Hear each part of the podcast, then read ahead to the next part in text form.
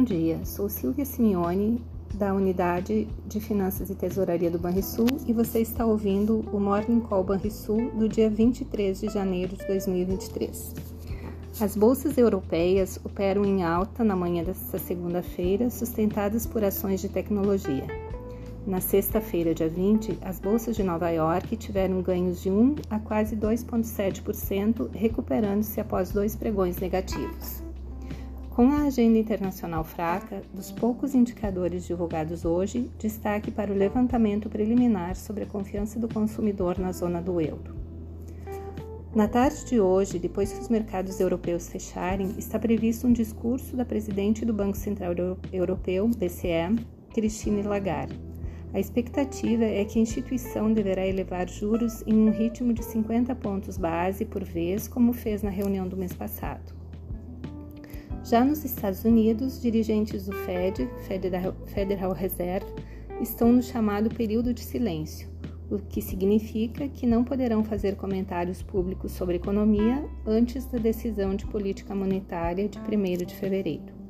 As expectativas são de que o Fed modere sua postura e aumente juros em 25 pontos base no mês que vem, após a alta de 50 pontos base de, janeiro, de dezembro.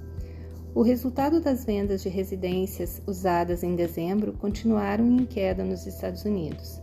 No ano, o volume de vendas residenciais recuou algo em torno de 17% na comparação com 2021. Este forte declínio reflete os efeitos da elevação dos custos dos financiamentos imobiliários decorrente do aperto da política monetária, corroborando com a tendência de desaquecimento da economia americana. Estas foram as notícias internacionais. No Brasil, com uma agenda de indicadores com poucas novidades, o destaque será a primeira viagem oficial do presidente para a Argentina quando poderá ser tratada a proposta de se criar uma moeda a ser utilizada nas transações financeiras e comerciais entre os dois países. A divulgação do Boletim Focus hoje pela manhã ratificou a sinalização do mercado que projeta inflação mais alta para o horizonte de médio prazo. As projeções para o IPCA se elevaram em toda a série anual, inclusive para 2026.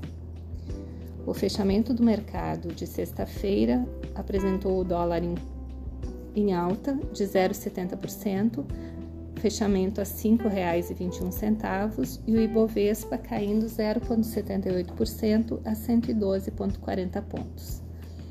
Você ouviu, você ouviu o Morning Call Banrisul Afinidade com os destaques do dia. Acompanhe de segunda a sexta o nosso overview. Um bom dia a todos.